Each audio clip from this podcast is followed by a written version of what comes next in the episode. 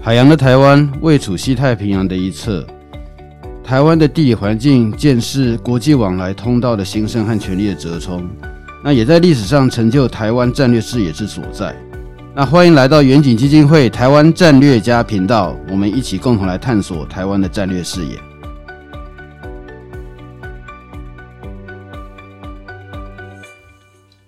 各位听众朋友哈，那今天我们再来到远景基金会台湾战略家的 Podcast。那今天是第二集，我们会谈有关于啊八月初中国军演哈对台湾、对两岸、对台美关系以及对区域的影响。那今天我们很高兴能邀请到动物大学的教授陈方宇老师。那其实他也是过去台美观测站站长嘛，对不对？没有没有，我是共同编辑哦，共同编辑哈，好，那就共同站长好了。美美国台湾观测站，美国台湾观测站，嘿，那那个是 base 在华府的一个单位嘛，是不是？没有，我们是注册在华盛顿州。哦，OK，对，就是一个 NGO。哦，注册在华盛顿州，所以不是华，不是华很远呢。对啊对啊对啊，华盛顿州在西岸。对。哦，OK OK，好。那没有关系，因为陈方宇老师也是常常在社群媒体啊，以及在公共的领域，针对于台美关系有非常多的论述哈。所以今天我们也是很高兴能够邀请到他来我们这个节目这边来讲。那我想哈，其实呃，在今年八月，因为跟着美国的众议院议长佩洛西访台嘛，哈，然后中国就利用这个机会开始有非常高强度的军演，第一次从八月二号到八月九号。可是第二次好像他又利用或主张了，因为美国又有众议员参议员过来，然后又跑来军演哈，所以说感觉到中国似乎他是利用机会来进行这些不断不断的那个高强度的军演。我们想要去问一下哈，就是说你觉得中国这次的军演啊，你有看到什么样跟以前不一样的地方？哈，例如说有人会把它跟一九九六年台海的危机来相比。你有没有发现到什么样，或者观察到什么样的不同？你可以跟我们分享一下吗？没有错，我觉得这个军演的这个强度的确是有比以前的，不管是一九九六年，或者是最近这几年来的不断的军机、军舰啊等等来绕台啊这些事情来相比哦，这个强度的确是在增加。然后呢，网络上很多人开玩笑，就是说，啊，美国只要派一辆行政专机来，那、结果中国必须要派不知道多少辆的飞机啊、军舰啊等等那边军演哦，花费非常多的资源。但显然中国是有备而来。我觉得这次跟以前比较不一样的地方在于说，他们去年有提出一个解决台湾问题的总体方略吧。嗯。那在这次军演当中，我们可以看到很多部会都有出来讲话，包括国台办啊、外交部啊。啊，当然是也有解放军嘛，那商务部哦，就是还有这个诶跑出来有人来制裁的哦，制裁台湾人，有很多的部会一起都动起来。然后呢，当然在网络上也有一些活动嘛，哈，搭配了一些这个资讯站啊，然后还有这个骇客骇进我们的火车站的看板啊、便利商店看板啊等等。我觉得这是一个感觉是在做总体上各方面的演练。就像之前提出来的总体哦，解决台湾问题的总体方略，感觉是一个口号，可是现在好像已经看起来是在真的在练习的那种感觉哦。所以我觉得这个东西我们必须要好好的小心去处理了哦。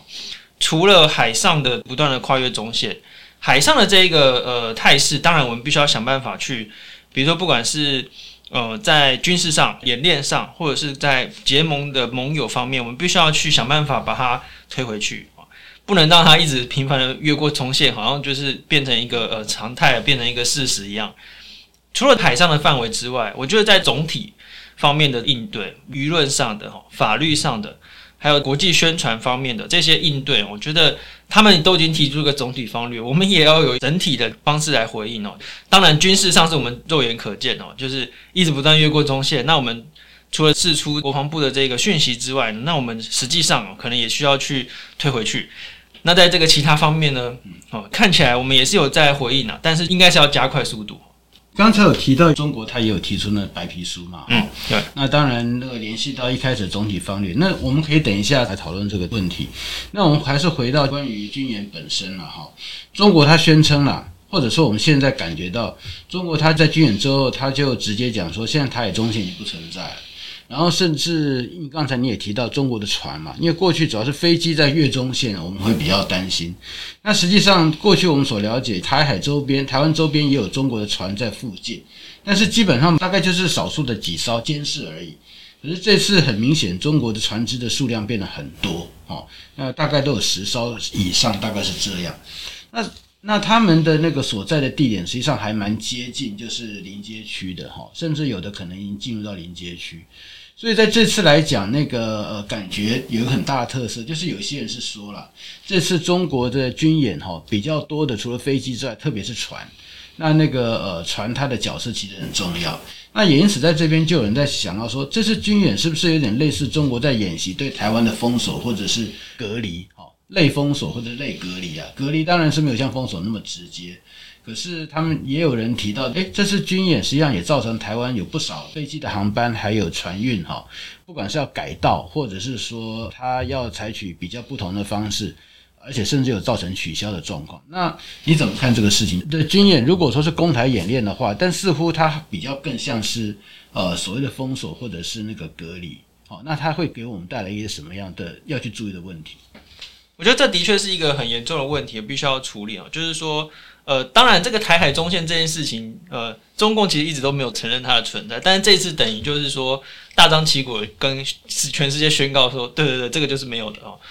所以这个的确是，我觉得是在第一是在这个不管是法律啊、舆论上面必须要注意的这件事情，就是说这个中线这件事情，我们有没有办法呃，透过比如说跟美国或者日本的这个联手，就是把以前原有的这个默契再重新建立回来，就是这个事情是台湾必须要注意的。那第二个就是所谓的封锁这件事情，的确，我们这次比较多的是看到航班啊，这个航运啊，就是受到了影响。这方面，我觉得是台湾可以哦，好好的去，呃，也不是说利用，就是说用这一个方式来跟全世界说明说，中共的封锁会影响到不只是台湾，而且是应该是会影响到全世界，尤其是这边，呃，就是台湾海峡、台湾周边经过的这个全世界的航线真的是非常的多。呃，再下一点就是我们比较关心的，就是说，OK，那假设面对到真的封锁的时候，台湾到底有没有机会应对？那我觉得就是，呃，对台湾来说，其实问题还蛮大的，就是说，比如说我们的能源的这个输送的动线，哦，然后或者是在我们的这个海军啊，或者是空军啊这个方面的这个优势，到底能不能够维持？那这个又跟我们的这个整体的这个建军方案或者是防卫的这个方案会有关哦。这个东西的话，就是呃，讨论起来有非常多的事情，呃，尤其是我觉得啦，就是应该要跟美国方面应该是要再多做沟通啊，因为不是只有这一次，就是近年来哦，美国一直说要台湾去做所谓的不对称的作战嘛，那不对不对称作战，那就是只要防御本岛，好像感感觉上是这个样子嘛，只要防御本岛，或者是只要我们等那个登陆战这样子，啊，可是海上怎么办？我们的这个海军啊，或者是我们的空军啊，还有持续的提出一些军售的这个要求。可是，呃，显然最近几年的这个呃军售的这个速度呢，是呃稍微缓了一下。然后呢，而且还有很多的这个争议，就是说到底要哪一些项目必须要优先？就是我们的反舰哈，或者是这个对岸的这个飞弹啊，这个飞机啊，这些能力到底够不够啊？其实是不太知道的。所以说，我们觉得这个部分必须要好好再多做讨论，然后尤其是跟美国方面的这个沟通。就是说，刚才其实有讨论到，特别是陈方宇老师有讲到，因为有关于反封锁或者是反隔离啊，呃，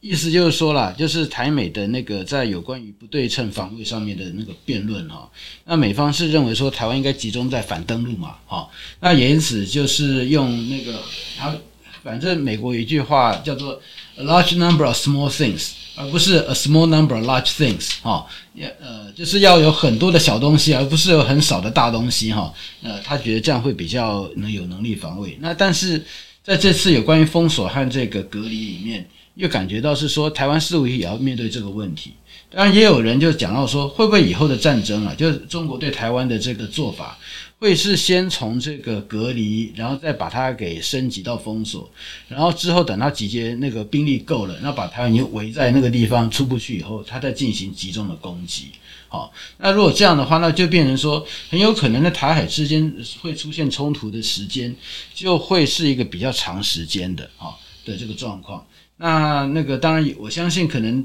方宇兄也听过了。就是针对这个状况，那那个一个应对方式就认为说，台湾不能够等到要攻击的时候才来去应对嘛。必须要在他还在集结，可能试图要这个呃隔离的时候，就要开始能够突破这些东西，以免他会占比较重要的上风。那这个地方就连接到武器上面的这个传统载台的这个问题，对不对？那呃，你要不要稍微跟我们讲一下你的看法是怎么样？我的看法就是，我对于这件事情其实是有点担忧的。怎么说呢？就是。呃，问大家一个问题，就是说，大家有没有想过，假设假设中共要开始集结很多的船舰，然后来封锁哦隔离台湾的时候，我们可不可以攻击它？这件事情其实对我来说，我觉得是不确定的。我就说在，在在在两岸关系，或者是在未来有可能这个冲突当中，你看美国现在的反应，就是说要我们用防守的，然后呢，要我们用不对称的这个作战。那所以意思是，如果比如说对方在射飞弹的时候，我们可不可以攻击他这个源头？感觉上，感觉上，美国是觉得这样不好，感觉上是这样。那假设，比如说好，那 OK，那不要说射飞弹，这好像太太太严重了啊。假设他们已经开始要包围台湾，包围这个呃这个隔离或者是这个封锁的时候，我们如果去攻击他，那中共会不会说，你看，你看，是你攻击我的哦，等等。在国际法上面，或者在这个战争当中的这个角色到底是怎么样？我觉得在这个部分，至少我目前看到的美国政策圈的讨论，或者是我们自己的这个讨论很少。诶，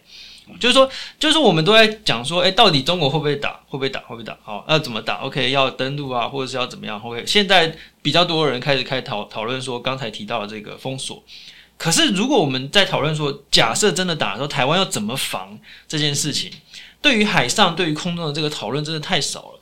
我我自己不是军研究军事的专家，但是我自己他会看了一下，我会觉得说这一方面的确是我们缺少了这个讨论。我觉得我们应该是要主动的去呃，在国际法以及在政策上面哦，就是这个优先顺序，或者是在暂时哦，这个有什么样的可能的这个做法方面哦，应该是要再去多做讨论。那在这个讨论，当然伴随而来就是说，那我们要买什么武器？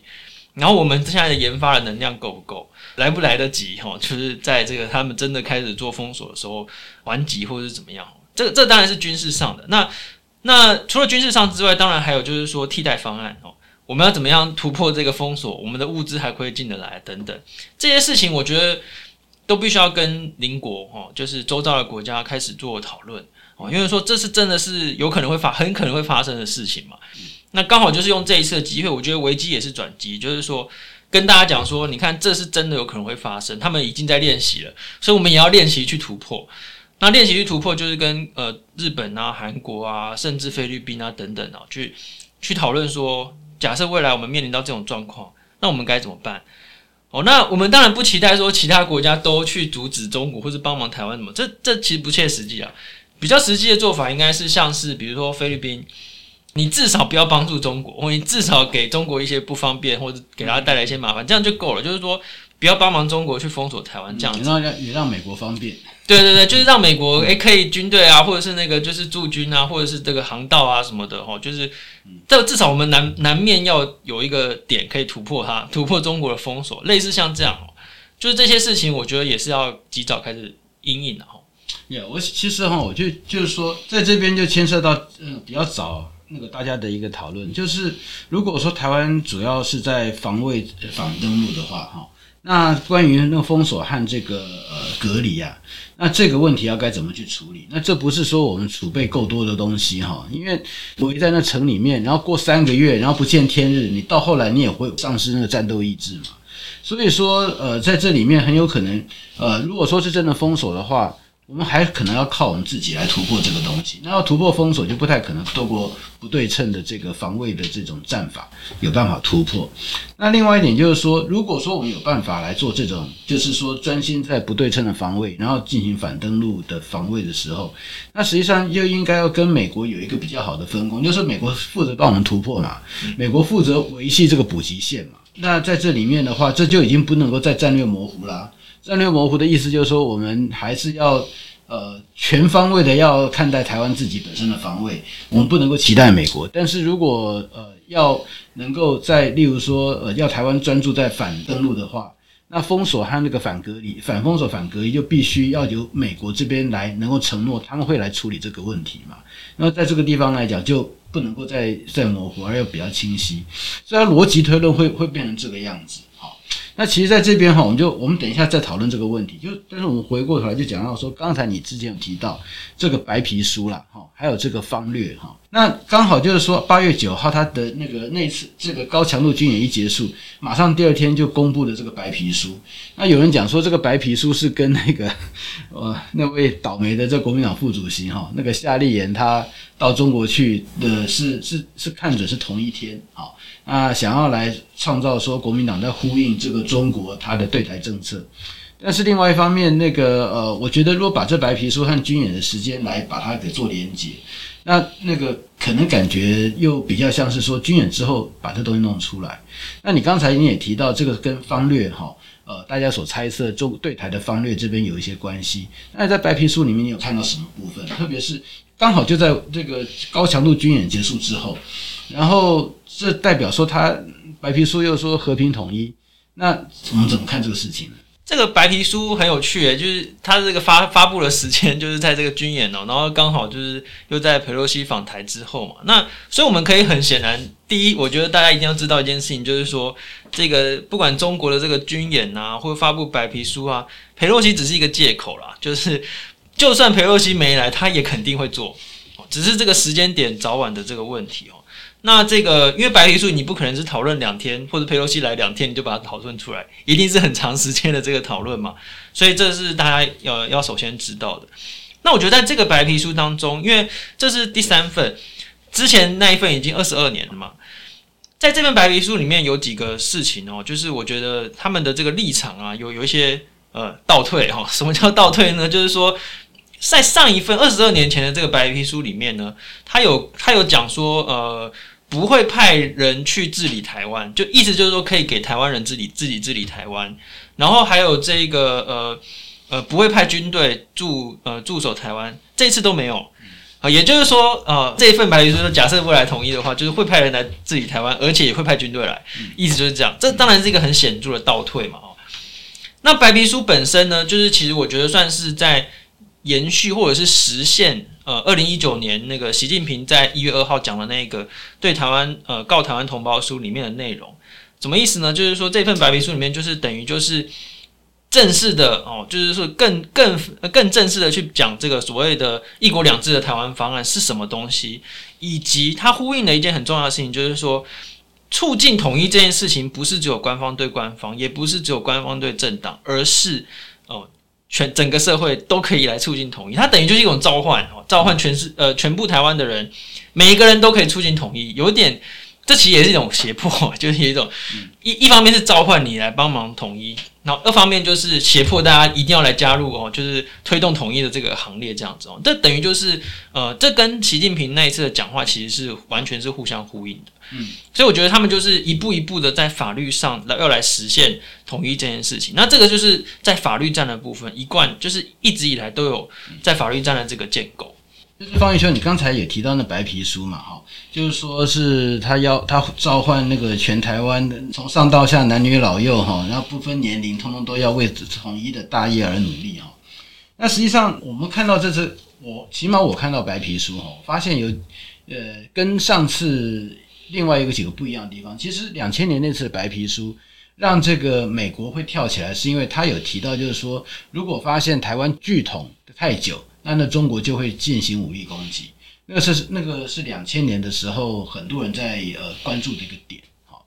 那这一次实际上发现，就第一个，他特别针对中华民国的不有效性，他那个做了非常仔细的申论。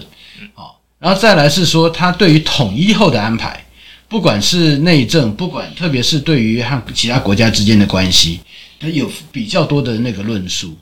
那第三点是说，那个一国两制啊，他在这边特别提到是一国高于两制，就是把香港的那个对一国两制的心结哈，他直接把它放进来，这有点像是说，呃，因为香港一国两制上面的实践，现在他在台湾就是那种所谓的一国高于两制这种的东西。然后最后呢，那个我会觉得最有趣是在他的呃。白皮书最后的这个呃注解上面，他提到中国完全不接受旧金山合约，那当然，他也除了自己之外，他也拉了，就是说包括苏联啊、什么波兰啊、捷克斯洛伐克哈、这些国家，因为这些国家当时并不是旧金山合约的那个签约国嘛。好、那例如说这个日本和苏联，那到后来像俄罗斯，到现在都没有签二战的合约啊。哈、例如说像这样，那像像这几件事情，其实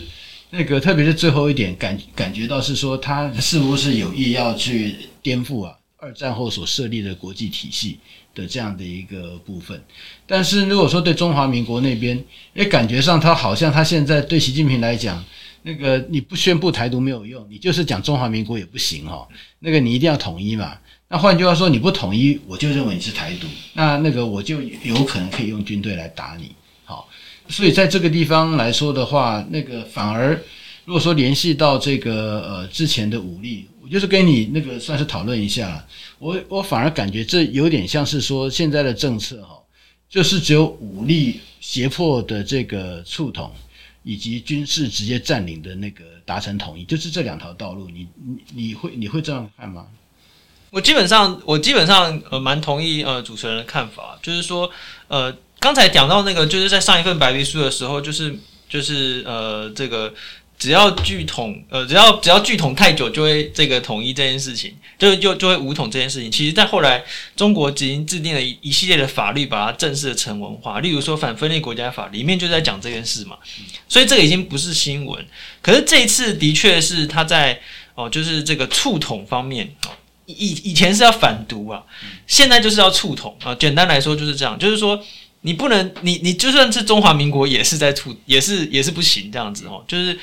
然后他花了很多的篇幅去讲说，呃，统一之后台湾有什么好处哦？好，他们的他们口中的好处啦，就是什么台湾人可以什么自由的发展啊，哦，然后还台湾政府可以保持有这个领事关系哦，嗯、外国跟台湾，对外国在台湾的可以变成领事关系，可以有领事关系这样子啊。然后可是对台湾人来说，这当然就是这我们早就已经有了，你这为什么已已经有了东西，你为什么还要说要给我们这样？就就很莫名其妙。可是对中国来说，这个就是一个更完整体系的建构哦，就是他等于是宣示说，OK，那怎之后要怎么样怎么样安排，都已经在做。那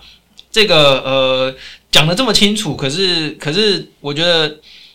台湾内部还是有很多人看的不是很清楚啊，这当然是有点遗憾的了。就是比如说这个跑到跑到中国去的这个国民党的这个呃副呃，他们是他是副主席副主席啊。他当然是，我觉得他是有点衰了。我觉得他一定不会知道，中国可一定不会跟他讲说他们要发布这个东西这样子。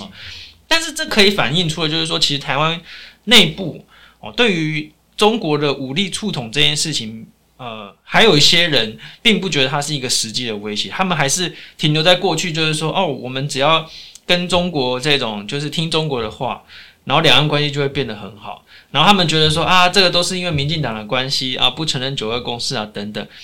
你就算承认九二共识，人家也跟你说中华民国就是就是反统的啊。所以，所以其实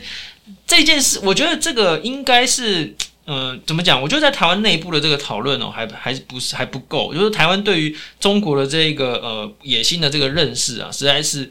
还是有点薄弱的哦，所以所以呃，我们现在看到更多的这个艺人啊，哦，比例如说跟我们生活比较贴近啊，看到艺人以前只要反对台独或者不支持台独就可以，现在还要支持呃一中原则，支持大声的讲说台湾是中国的一部分才够。例如说像这样子，已经是慢慢继续继续的一步一步的在往前进。那中国真的不管是呃在军事上面的准备，在法律上面的准备，都是非常的。有备而来的啦，我觉得这个的确对台湾来说是很很严重的一件事情，这样。嗯，对啊，其实哈，你之前的时候你有提到一个，就是说，呃，台湾似乎有不少人对于武力促统这件事情的那个警觉性，或者是说那急迫感哈，好像不是那么呃强。那实际上这个刚好就在这次的那个军事对台湾的高强度军事的胁迫哈，那那个台湾的社会里面大家很悠闲自在啊。那有一种说法是说，你看这表示跟一九九六年相比，台湾简直处变不惊哈，临危不乱，那那个非常从容自在，表示台湾人那个很有，呃，已经进化了哈，我们不会再害怕了。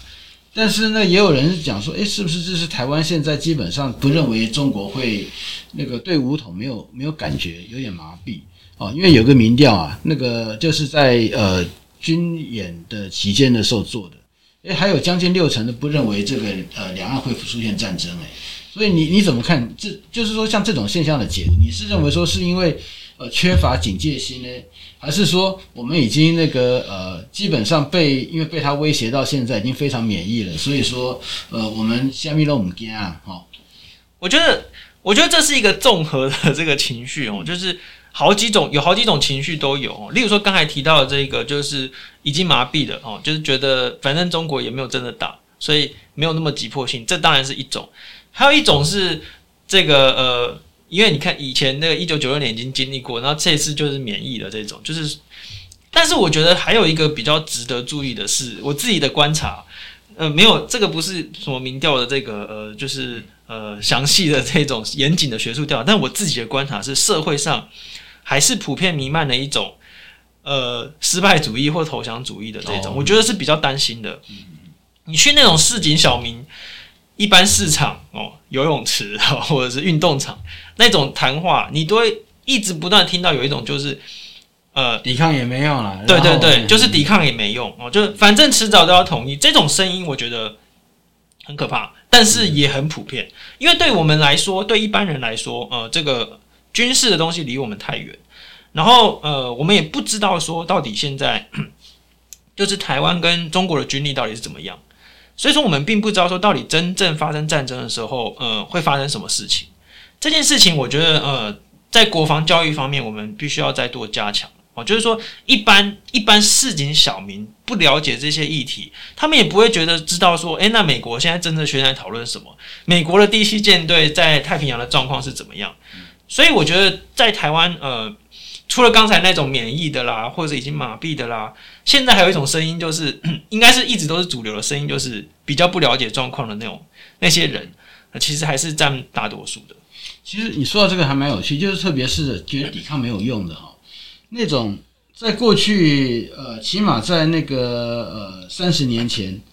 那个认为国军还是有一定战力的认识还是比较多在社会上面。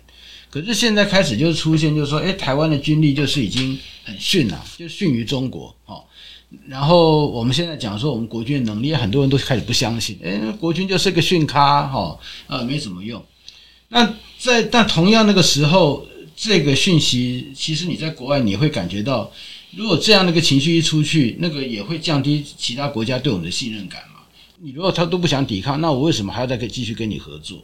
但另外一方面，诶，那个台湾这边又会觉得说，诶，像美国，你就是拼命跟我模糊啊，也不讲说愿意来帮助我啊，那你叫我们这边人民要怎么办？你你有什么样的一个建议啊？就是说，因为这是跟未来台美关系会有关系，对美国对台湾你的看法是什么样？我觉得一个很重要的关键就是说，台湾人必须要首先展现出呃自我防卫的意志力。这样，因为就是天助自助者。如果我们自己都不愿意去防卫自己的话，那别的国家觉得说，那我干嘛帮你打仗？我我干嘛浪费我们的资源来帮助你这样子？这是第一件事情，最重要的事情。那第二件事情，我觉得呃，虽然是比较严重的，就是说。三十年前啊，就是呃，我们的这个执政者哈，统治者哈，就是他们的正当性是建立在要反攻大陆，好，然后所以就是当然是要说我们的军队非常厉害，然后这个要有反攻大陆。可是物换星移之下，现在在散播失败主义的人就是同一批人哦哦，不客气的说，就是同一批人，就是以前说要反攻大陆的人，现在哦觉得不需要反攻大陆，而且觉得说啊，反正我们就是只要听中国的话就好，这是同一批人。他们以前训练出来或是散播下来这些种子哦，其实都还在，所以我们呃民众一般民众就会看到说，诶，以前我们明明就是要反攻大陆，可是现在好像他们就会开始讲说中国有多强，我们有多弱，然后呢，就是统一是必然。